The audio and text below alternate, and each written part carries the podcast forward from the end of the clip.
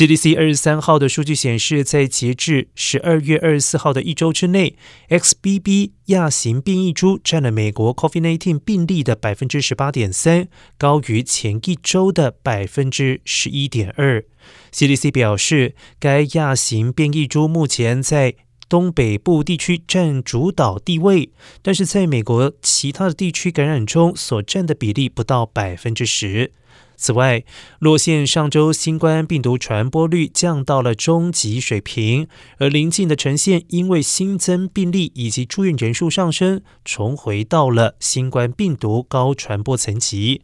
城县卫生官员表示，